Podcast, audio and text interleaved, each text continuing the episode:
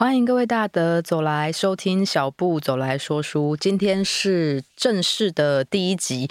那在录音之前呢，我走到我的书柜前面，闭着眼睛抽一本，我希望抽一本最薄最好讲的，结果拿出来的是卡夫卡的《变形记》，整个 心凉了一大半。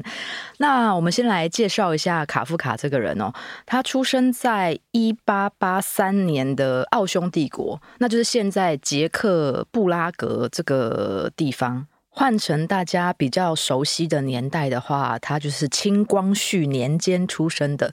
那这个时间，台湾也是在清领时期。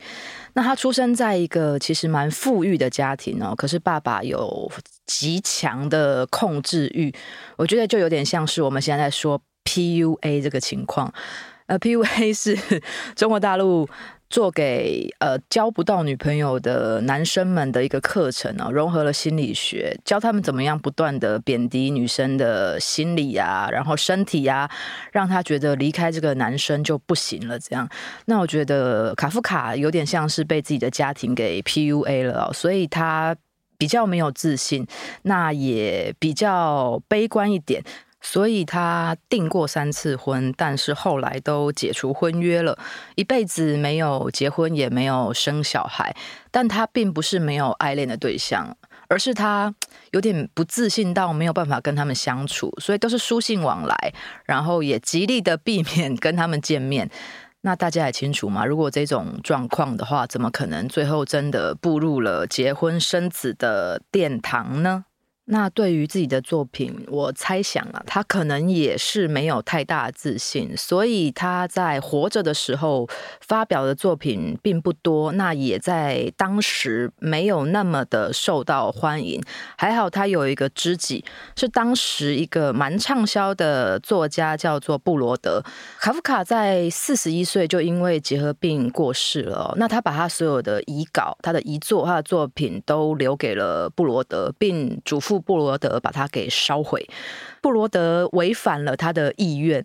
我现在有点挣扎跟彷徨，要怎么说这件事情呢？因为如果依照卡夫卡自己的意志的话，我们不应该看到这些东西。可是我们我啦，我本人啦，是蛮想谢谢布罗德的哦，谢谢他违反了他好朋友的遗志，所以让我们可以看到卡夫卡比较完整的作品。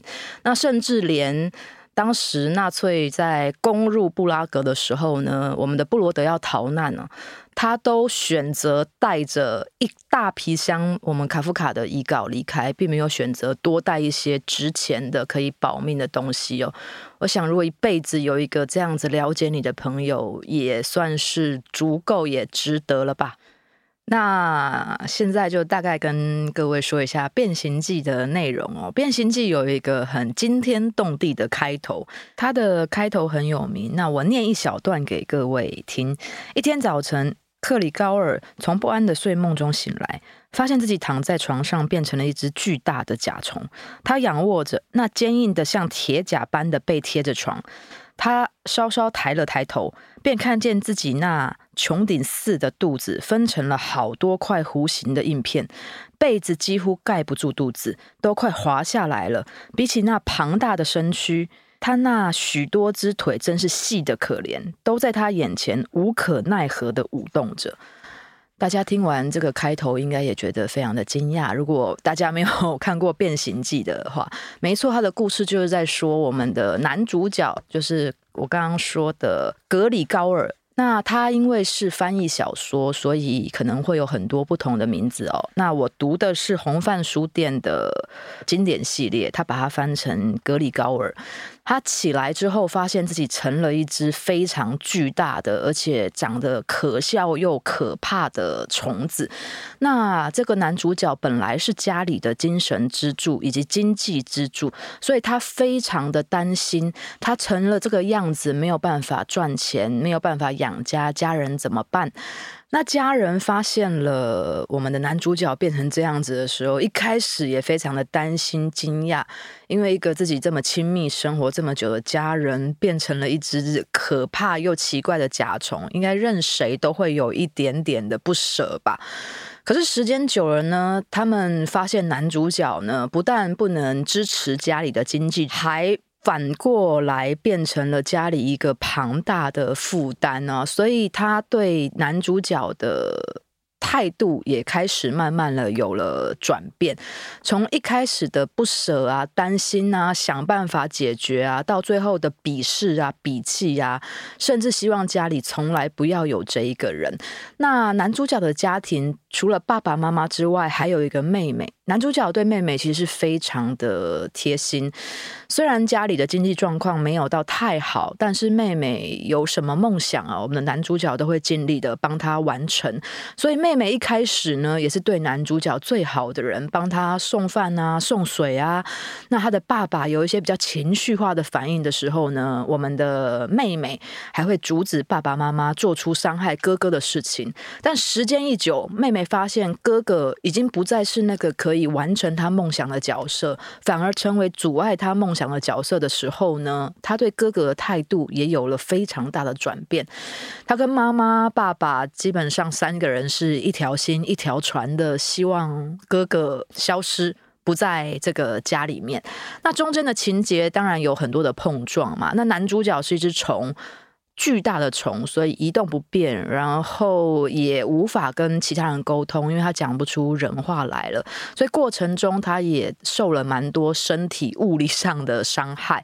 所以小说的最后结局，他就的确过世了。那讽刺的是呢，他的爸妈跟他的妹妹对于他的过世没有伤心，反倒是松了一口气，反倒觉得可以很光明的迎向。之后的旅程，就之后的人生。第一次看《变形记》大概是我高中的时候，我看完的时候一头雾水，我实在不懂为什么卡夫卡的《变形记》会这么的有名，甚至像村上春树啊。他也写了一本《海边的卡夫卡》嘛，或是公馆附近哦，台大那附近也有咖啡厅以卡夫卡当名字。他像是一个精神标记般的，会不停的出现在我们的身边。小时候怎么想都想不通，但等到大一点之后哦，再重新的阅读了《变形记》之后呢，我忽然可以了解卡夫卡的那种焦虑了。因为我们每个人生在世上都很害怕哪一天。忽然成为了被摒弃的对象嘛？像《变形记》里面的男主角本来是家里的精神支柱，他说什么做什么都会获得家人的支持。但有一天，他忽然变成了一只虫。卡夫卡或许是用了一些比较极端的手法去象征。那如果我们现在可能很开心的活在这个世界上，哪一天出了意外呢？或哪一天生了病，发生了一些变故？或者是做了一些什么事情，现在是网络时代嘛，从高高在上的偶像，一夕之间变成了人人喊打的过街老鼠。这一两年这种例子非常的多嘛，我们的力宏啊，我们的志祥啊，不是吗？就一夕之间从天堂掉到地狱的那一种惶恐，我忽然间可以理解了卡夫卡的心境，不止卡夫卡。像屈原其实也说过类似的话嘛，他说：“众人皆醉我独醒，举世皆浊我独清。”大家都喝醉了，只有我一个醒着。大家都脏脏的，只有我一个是干净的。屈原跟卡夫卡不一样的地方，大概就是屈原非常的有自信吧，他相信自己是正常跟亲民的那一个，而卡夫卡担心自己是被讨厌、是丑陋的那一个。那我又想到了《宋书》里面的《袁粲传》，记录过一个故事，叫“狂泉”，就是疯狂的泉水。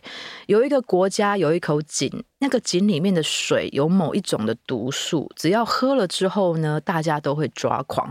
而这个国家的人民都是仰赖的那一口井，所以每一个人都抓狂了。可是国王本人呢，他喝的水不是那个井里面的，所以只有他一个是清醒的，是正常的。可是，在一群疯狂的子民包围下呢，只有他一个人特别不一样，所以子民们都觉得国王疯了，而不是自己疯了，把。国王绑起来，鞭打他啊，刨落他啊，逼他变成跟他们一样，他们觉得自己才是正常的那一个人。那国王受不了这种痛苦呢，就跑到了那个井水旁边，捞起了一大杯，然后一饮而尽。从此之后，他就跟他的人民们一起疯癫，过着快乐的生活。后面两个故事虽然没有像卡夫卡的《变形记》用这么极端跟嗯令人惊讶、令人眼神发亮的这种叙述手法哦，这种醒来变成一只大虫来表达，但其实我觉得这三个故事的核心都是一样的，就是害怕自己不一样，害怕自己被排挤，害怕自己成为特立独行的那一个。我觉得艺术家，不管是画家啊、作家啊什么的，只要是艺术创作类的人，他们的疯癫啊，那一种。放浪形骸啊，不理世俗啊，被大家崇拜或被大家给欣赏，但那必须有个前提，前提是他要让大众肯定他的才华。所以我觉得艺术家都是一个非常矛盾的个体，他们一部分不屑世俗的这些教条跟理智，但一部分他又先必须征服他，才能得到不屑教条跟理智的门票。所以我蛮佩服，不管是作家还是艺术家的，我相信他们的内心啊，不管他们现在成名与否，应该都常常陷入了一种奇怪的挣扎。就像卡夫卡写的，本来是一个顺风顺水家里的支柱。谁知道哪天醒来，一张开眼，会不会你就变成了一只人人喊打、人人厌恶的大虫呢？《变形记》其实是一篇蛮短的小说，所以推荐大家可以找来完整的阅读。而且因为它出版已经有一段时间了，所以在网络上啊也非常容易找到电子版的。呃，这集结束之后呢，大家随手 Google 一下，应该就可以看到了。那非常推荐你们看完完整的故事，然后可以想一想，你有没有这种焦虑，或者是如果你是屈原，你是那个国王的话，你会选择跟大家一起醉，跟大家一起疯，还是坚持自己呢？如果你问我的话，当然是一起醉啊，马上先拿。十二杯 shot 来直接喝光，好不好？人生在世嘛，开心就好。谢谢大家收听今天的小步走来说书，欢迎大家分享或 take 朋友一起来听这个 podcast。我们每周一的晚上十点都会放一集新的。那因为这是第一集的正式开播集，可能还有很多不足的地方，那我们都会慢慢改进。有什么意见或有什么想法的，都可以留言给我们哦。拜拜，下礼拜见，谢谢。